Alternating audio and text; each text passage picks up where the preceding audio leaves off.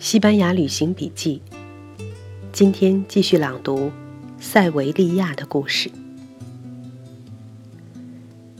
西班牙基督教光复的历史和三个费尔南多有关。十一世纪，科尔多瓦的圣期被扫荡而去，北方的费尔南多一世就利用摩尔人西班牙的分裂，开始所谓的光复。严格的说，他并没有去占领那些伊斯兰小邦国，而是打服了他们，令他们对他臣服，纳入他松散的政治结构。也就是说，这些伊斯兰城邦的领主们在政体上认了费尔南多一世这个天主教国王为最高统治者。他成为西班牙第一个天主教国王。这种政体形式在中世纪的基督教世界盛行。臣服的标志就是领主们同意给国王纳贡，在国王要打仗的时候，领主们必须出兵帮忙。托雷多，这个过去曾是西班牙首都的重要城市，也在这些臣服的城邦之列。另外，还有我们眼前的这个塞维利亚。塞维利亚当时的摩尔人国王是一个诗人的保护者。却也是一个好战成性的人。然而，在这个时候，他看到分裂的摩尔人小邦国们无力和一个联合王国对抗，他自己统治下的塞维利亚也没有这个力量，于是就主动去费尔南多一世的营地请求宽恕和表示臣服。这样，费尔南多一世实际上就拥有了一个多宗教的王国。他手下的一些领主是基督教的城邦，另一些却是摩尔城邦。对于费尔南多一世来说，显然这样也就可以了。他得到了固定的供奉，他得到了盟友，得到了听指挥的备用军队，夫复何求？因此，对于宗教上光复的意义，当事人的看法和今人的认识显然是有距离的。费尔南多一世在一零六五年死去，在中世纪，国家对国王来说就是他出生入死打来的财产。他把国土、不同城邦的供奉清点清点分给了三个儿子。西班牙统一的光复大业，他真的就看得那么重吗？这一分整合起来的这一片，有一分三块。直到两百年之后，费尔南多一世的后代费尔南多三世才开始对宗教光复真正感兴趣。他不满足于摩尔人自治王国的从属，他从宗教出发，要彻底的扫除摩尔人的自治政体。于是战事又起，他最后打下了整个安达卢西亚。摩尔人西班牙事实上已经不存在了。可是，在科尔多瓦东南方向将近一百公里的地方，留下了最后一个阿拉伯人城邦——格拉纳达。不过，此后的格拉纳达或许并不能作为摩尔人在西班牙坚持统治的象征，因为格拉纳达的君主重复了当年塞维利亚的摩尔王和费尔南多一世的故事。在攻打安达卢西亚的过程中，费尔南多三世带兵团团围住了格拉纳达，格拉纳达根本没有取胜的可能。华盛顿·欧文讲述了这段历史。格拉纳达的摩尔王阿尔哈马做了一个突然的决定，他独自一人前往基督教的营地，非常意外地突然出现在费尔南多国王面前。他坦率地宣称自己就是格拉纳达的君王。我来到这里，他说，基于对您个人良好声誉深信不疑，将我自己归于您的保护之下，拿走我拥有的一切，接受我为您的奴仆吧。说着，他跪下亲吻国王的手，以示忠诚。就在这表示忠诚的瞬间，费尔南多胜了。他只希望自己能慷慨。他从地上扶起自己以前的敌人，如朋友般拥抱了他，然后谢绝了他承奉的财富，把领土仍然留给他统治，接纳每年的供奉，让他像帝国的贵族们一样，成为议会的一名代表，在战争中出一定数量的骑兵。此外，授予他骑士的荣誉，并且亲手为他佩戴武器。就这样。格拉纳达这个伊斯兰自治小王国就成为光复后的西班牙王国的一个附属，就像一个自治省差不多。在这里，供奉和出兵的条件没有任何羞辱的意思，这就是当年盛行欧洲的松散王国的联盟形式。这种供奉就像今天地方财政向中央政府上缴的部分，在中世纪。征战总是最大的主题，所以这样的联盟首先是军事联盟，战时出兵是不言而喻的题中应有之意。从费尔南多三世的本意来说，他的这次征战是严格意义上的宗教光复，一次西班牙国内的十字军东征，所以他起初并不打算再维持任何伊斯兰教的从属城邦。可是，摩尔王阿尔哈马的突然出现和谦卑言辞，兴许是打动了他，也激起了他的骄傲。费尔南多三世大概是觉得自己丢不起这个面子，瞬间的一闪念和感动，使他决定违背自己原先的野心，留下一个例外。格拉纳达的摩尔人小邦国就这样意外地保存下来。格拉纳达的问题就算是解决了，费尔南多三世马不停蹄，转身再去继续他的光复大业。他很快就西去，围上了我们脚下的这个塞维利亚。既然格拉纳达已经加盟，摩尔王阿尔哈马就按照盟约，亲自率领五百精选骑兵，参加了著名的塞维利亚之战。这是一支庞大的联军，许多城邦派来军队。可是塞维利亚仍然经历了整整十五个月的激烈战斗，最后寡不敌众，开城投降了。那是一二四八年。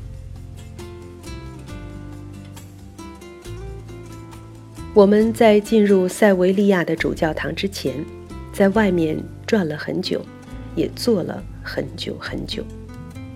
它和科尔多瓦主教堂的最大区别是，科尔多瓦主教堂在外面根本看不到它作为教堂的外形，它被原来的清真寺吃在肚子里。作为清真寺的外观，它的那些大门，不论是原来清真寺的还是后来教堂的门，都是精彩的。可是作为一个如此体量的建筑，它没有整体雕塑感。站在外面，你与其感觉这是一个宗教建筑，还不如说是一座城池。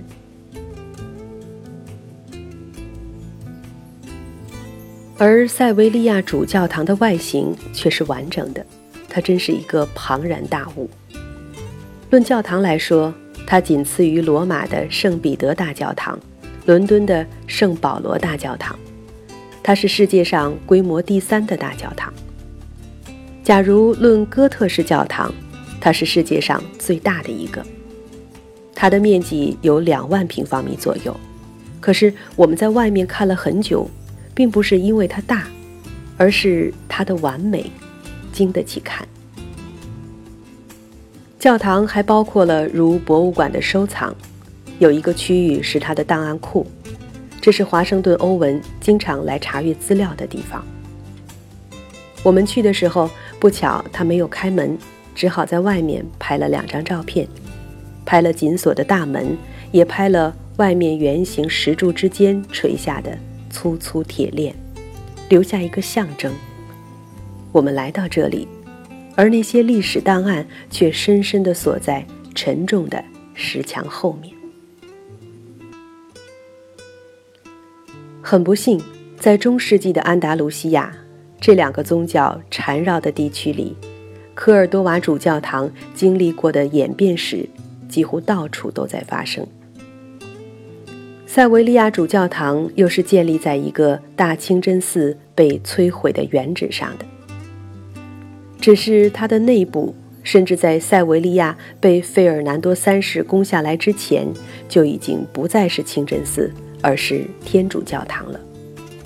也就是说，被征服之前，这个城市本身已经在发生变化。由于基督教的宗教光复先行，在摩尔人统治时期，这里已经有大量民众改信基督教。在塞维利亚的摩尔人结束政治统治的五年之前，一二四三年十二月，这个规模巨大的清真寺，虽然在外观上没有动，建筑物却已经转给。天主教了。这样的宗教大变和这个城市的政治属性变化一定是有关系的，因为在那个时候，塞维利亚虽然在摩尔王统治之下，可作为基督教王国的附属已经两百年了。费尔南多三世打下这个城市之后，这个转为主教堂的清真寺的建筑物本身也久久没有动。直到一百多年之后的一四零一年七月八日，原来清真寺的建筑才终于被决定夷为平地。幸存的只有一个叫做菊院的庭院和一个被屡次改建的塔楼。也许正是因为保留了这个精美的清真寺塔楼，所以它成了一个参照的基点。使得伊斯兰艺术的灵魂被揉进了塞维利亚大教堂的设计中。这个哥特式教堂的外部非常挺拔、干净，装饰典雅，别有风度。塞维利亚投降之后，费尔南多三世直直的就赶到这里举行弥撒，而城里的十万摩尔人在经历了一年多的围城战之后，万念俱灰，逃往北非。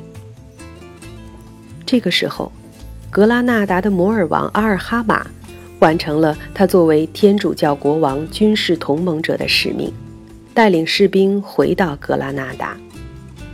他们进城时受到热烈欢迎，人们欢迎他得胜归来，到处是欢呼声：“征服者，征服者！”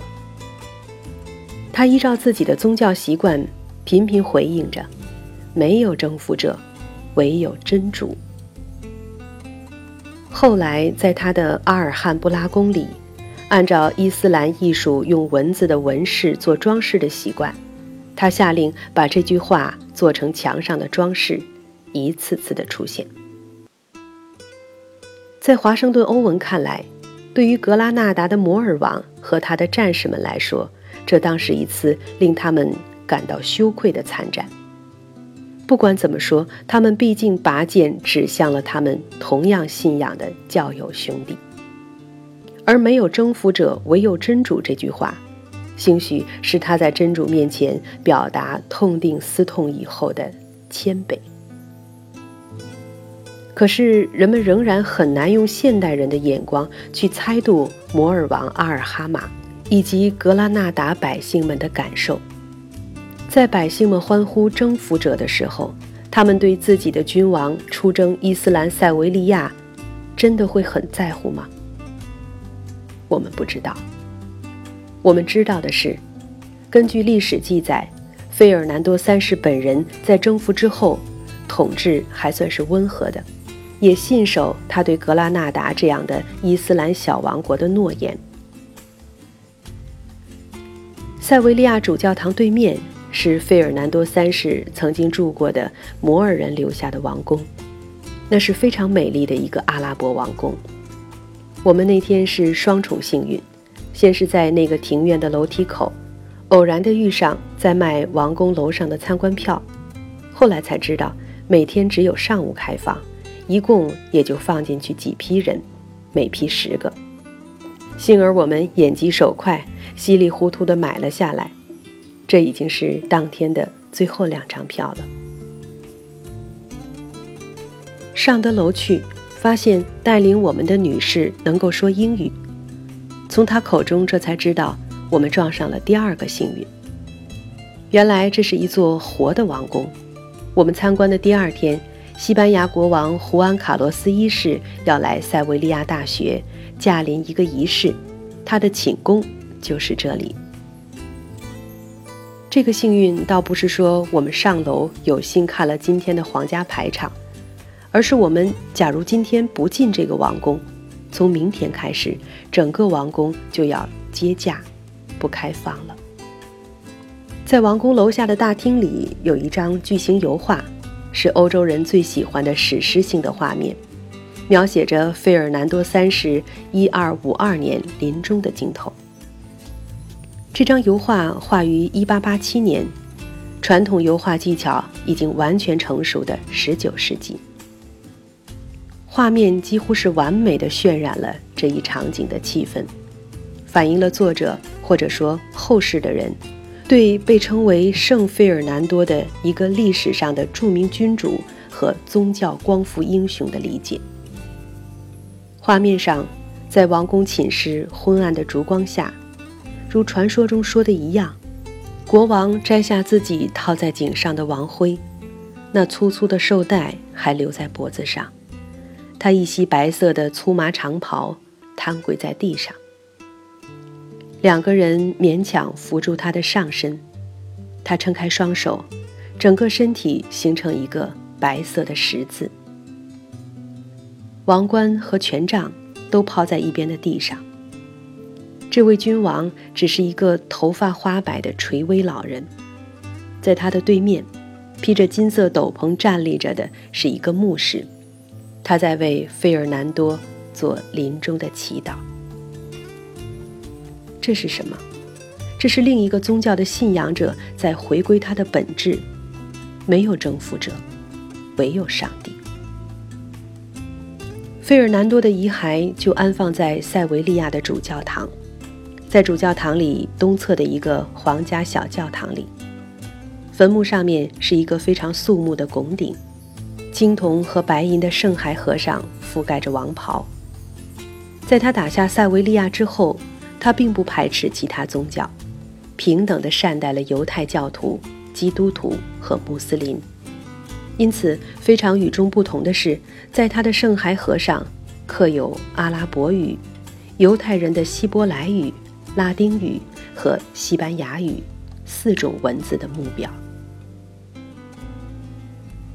有一个低矮的栏杆隔开了安放圣骸盒的圣坛，就像一般的小教堂。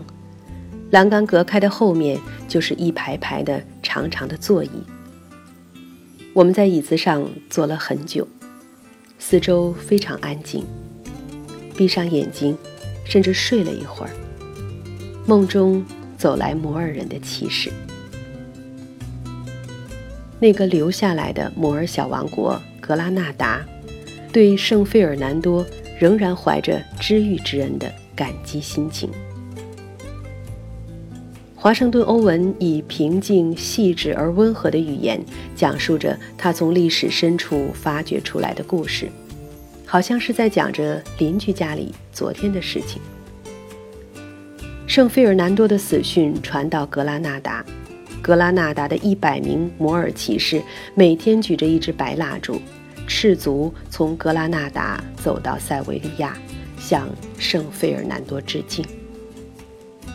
以后，这样的仪式年年举行，持续将近两百年，直到格拉纳达陷落。人们今天在讲述宗教冲突的故事时，会感到，其实历史是由一个个矛盾着的历史人物在演出。他们有光明的一面，也有阴暗的一面；有慷慨的一面，也有猥琐的一面。有善在心中萌发的时候，也有恶占了上风的时候。他们之间有为敌的时候，也有为友的时候。有瞬间让政治考量、宗教迷狂占据一切的那一刻，也有回到人性、感悟神性的时光。更不能忘记的是，他们生活在中世纪，那是人类的少年期。看着他们的故事，我们只希望，至今今天的我们不要再那么狭隘。八百年过去，我们应该多少能够摆脱他们的历史局限了。